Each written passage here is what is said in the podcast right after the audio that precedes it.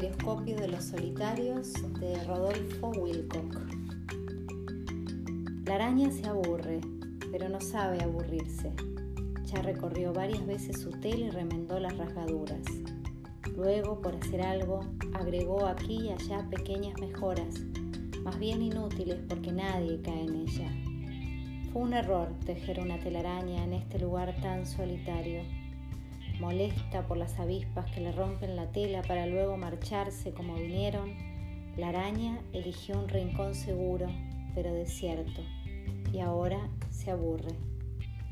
A veces una semilla liviana traída por el viento se enreda en los hilos, la araña se asoma, desconfiada y esperanzada a la vez, se acerca, comprende que fue una falsa alarma y regresa a su cueva, cónica, escondida, entre dos hojas secas. Tanto trabajo para nada. Al cabo de un rato la araña abandona su tela y sale a dar un paseo por la delfa en flor. Siente en el abdomen las ganas de tejer hilos, muchos hilos. Ata uno de ellos a una rama y se deja caer, colgada de la cuerdita brillante que sale de su vientre es su pasatiempo favorito, cuando no sabe qué hacer. Cuando se balancea al sol, su cuerpo brilla como una bracita. Un aire tibio le acaricia los pelos negros de las patas. Hasta que la ve un gorrión en vuelo, ágil. El ave se precipita sobre ella, pero la araña advierte el peligro y se deja caer medio metro hacia abajo. El gorrión choca contra el hilo pegajoso y prosigue su vuelo, arrastrando consigo a la araña colgada.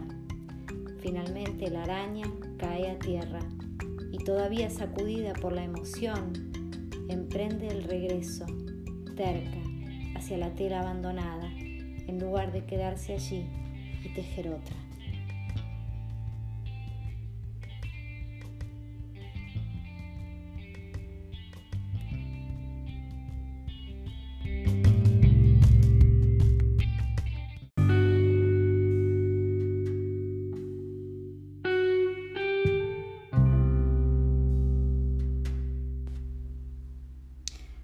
Confianza en el oído, de El idioma materno de Fabio Morábito.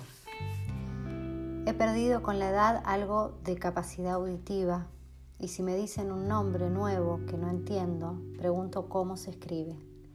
Solo cuando me lo han deletreado me siento a mis anchas. Ya no confío en mi oído. Debería esforzarme por escuchar mejor y no aferrarme a la letra escrita como a una tabla de salvación pues cuando alguien nos deletrea un nombre o una palabra, nos está matando, porque nos excluye del lenguaje.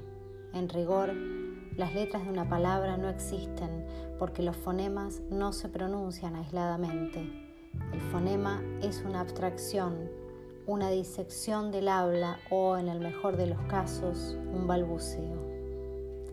La palabra es entera como un soplo, cada vez que deletreamos para oír mejor, detenemos ese soplo y nos separamos del mundo. La escritura inventó los sonidos aislados y exhibió una desmembración del lenguaje que era inconcebible antes de ella y que aquellos que no saben leer ni escribir desconocen por completo.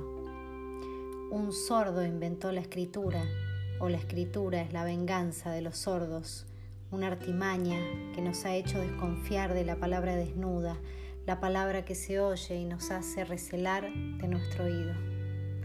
El simple hecho de hablar de las palabras es ya una deformación derivada de la escritura.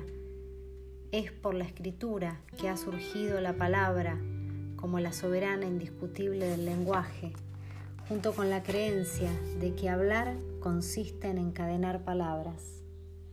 Sabemos que no es así que hablar es algo parecido a saltar sobre las piedras de un torrente donde pisamos solo algunas piedras, aquellas que nos permiten saltar hacia las otras. Solo gracias a esta relativa refutación de cada piedra podemos cruzar hasta la otra orilla.